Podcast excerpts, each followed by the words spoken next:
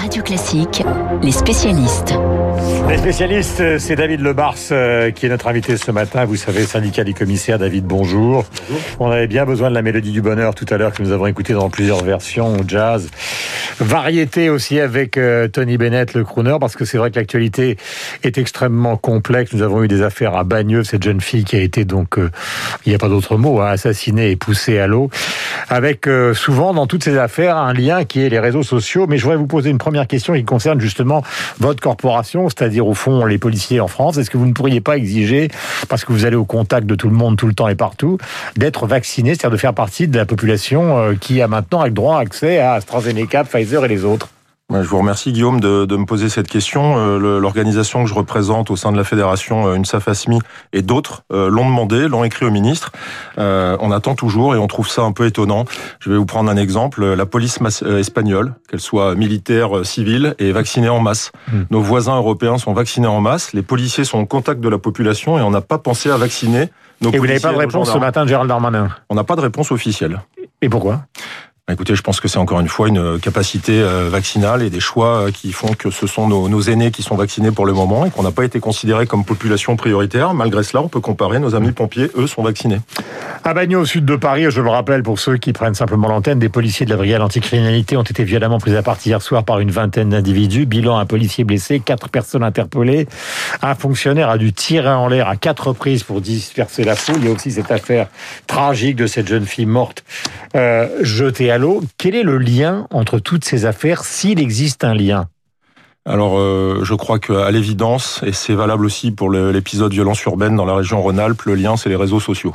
Que ce soit en cause ou en conséquence, dans l'affaire, euh, dans, le, dans, le, fait divers dramatique de la jeune fille euh, qui a été a priori assassiné. Je vais être prudent parce que l'enquête va le déterminer, mais je crois que les évidences sont là. Euh, c'est une affaire de sextape, de, de publicité sur euh, l'intimité, mais dans l'affaire des, des violences urbaines, c'est une compétition. Il n'y a pas d'autre mot. Je veux dire, on est euh, hmm. sur des épisodes de violences urbaines qui, au fond, ne sont pas dramatiques en termes d'intensité. Ils durent pas longtemps. Ça met en cause des groupes de 15, 20, 30 personnes. Mais le, fait est, c'est que chaque citoyen est en mesure maintenant de voir ce qui se passe en temps réel et chaque auteur de ces violences urbaines se met dans un style de compétition qui fait que ça réplique. Alors on peut dire que ici... Donc on est dans le défi en fait. C'est-à-dire que les forces de l'ordre sont confrontées à un système qui est un système de défi Internet en fait, entre les différentes bandes. C'est une sorte de guerre des boutons violente qui transite par les réseaux sociaux. Exactement, avec une, une compétition euh, entre quartiers. C'est pour cette raison que le ministère de l'Intérieur, à juste titre, avait fait le choix il y a quelques années de ne plus donner les chiffres des voitures brûlées à Strasbourg, par exemple, les soirs de jour de l'an, parce qu'on savait que chaque année, il y avait une compétition qui consistait à en faire de plus en plus. Mhm. Aujourd'hui, c'est l'image, et le problème de cette image, c'est que c'est du temps réel, et qu'on court derrière le temps réel et derrière mhm. cette violence qui est aussi une forme de théâtre par ceux qui ne réfléchissent pas et qui s'en prennent au bien des autres. Euh, David Lebars, le Monsieur Dupont-Moretti, le garde des Sceaux, a dit finalement, si on regarde les chiffres sur le long terme, il n'y a pas d'augmentation considérable de la violence et de la criminalité en France. Est-ce que vous pensez qu'il a raison? Moi, j'aime pas ces histoires sur les chiffres. Euh, j'ai fait un débat il y a pas longtemps avec une magistrate qui disait la même chose.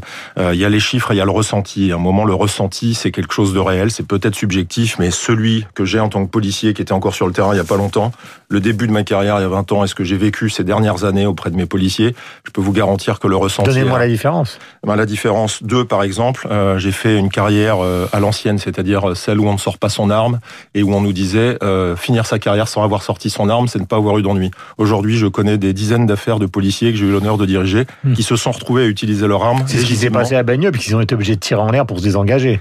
Et c'est non seulement ce qui s'est passé à Bagneux, mais c'est l'occasion de souligner le grand sang-froid de ces policiers dans des affaires où quand vous êtes 2, 3, 4 face à 30, il faut encore avoir le, le sang-froid d'utiliser son arme, peut-être pas dans des conditions, je dirais, réglementaires, mais pour se sortir d'une affaire et éviter le drame. Et moi, ce qui mm. m'inquiète, c'est l'étincelle ou le drame. Deuxième exemple, j'ai fait de nombreuses perquisitions quand j'étais dans des dispositifs de stup. Il y a 20 ans, on ne trouvait jamais d'armes en perquisition. Aujourd'hui, c'est l'inverse. Il n'y a pas une perquisition où on ne trouve pas des armes. Donc, mm. il, y a, il y a des choses qui ont changé. Il faut les admettre. En nombre En nombre. En nombre. Et des armes de quel calibre ah, Vous trouvez jusqu'à des armes de guerre. Vous avez maintenant dans des points de, de, deal, vous trouvez maintenant régulièrement des armes de guerre, des armes classées en catégorie A et parfois même des armes automatiques type Kalachnikov. Euh, David Lebar, il faut toujours une conclusion à la situation que nous sommes en train de décrire ensemble ce matin. Je rappelle que vous êtes euh, donc euh, à la tête du syndicat des commissaires. Est-ce que vous avez l'impression qu'on est en train d'aller vers quelque chose qui deviendra irréversible et qui va se retrouver, parce que c'est déjà le cas au cœur de la campagne présidentielle alors, une certitude, la sécurité va être un enjeu de la campagne présidentielle, mais je crois qu'on y est malheureusement habitué maintenant euh, depuis 2002 euh, pour des raisons politiques, pour des raisons euh, sociologiques, et puis pour des réalités de délinquance. Et puis, il faut aussi avoir une note d'optimisme. Il faut dire les choses. Les, les, événements auxquels on assiste, on les subit, on les constate, on en connaît le diagnostic. Vous savez, le policier, c'est un médecin généraliste, il est capable de faire le diagnostic. La question, c'est le traitement. Et quand on raisonne phénomène de violence, délinquance, violence urbaine, c'est plus le, le diagnostic qu'il nous faut, c'est savoir si on va ou pas un jour nous donner le traitement. Et le traitement, euh, ce sont des mots simples, ce sont les mots sanctions, ce sont les mots punitions. Euh, moi, j'entends des débats sur l'éducation, je très bien tout ça, mais ça, c'est pas la sphère de la chaîne pénale. La chaîne pénale, à un moment, doit être efficace, elle doit traiter. 7h48, nous étions avec David Lebars, qui, vous le savez, donc est le, euh, à la tête du syndicat des commissaires de police. Merci d'être venu ce matin sur l'antenne de Radio Classique. Il est 7h48, nous avons rendez-vous avec Renaud Blanc. Alors tout à l'heure, nous parlions du journal, bien évidemment, à 7h30. Pour un peu de ce fut la mélodie du bonheur. Pour la réalité, nous sommes revenus avec David Levar sur ce qui s'est passé ces dernières heures et avec Renaud Blanc. Nous allons rendre hommage ce soir plutôt ce matin, euh, mais avec le décalage horaire, peut-être jouera-t-il ce soir, à un gigantesque champion.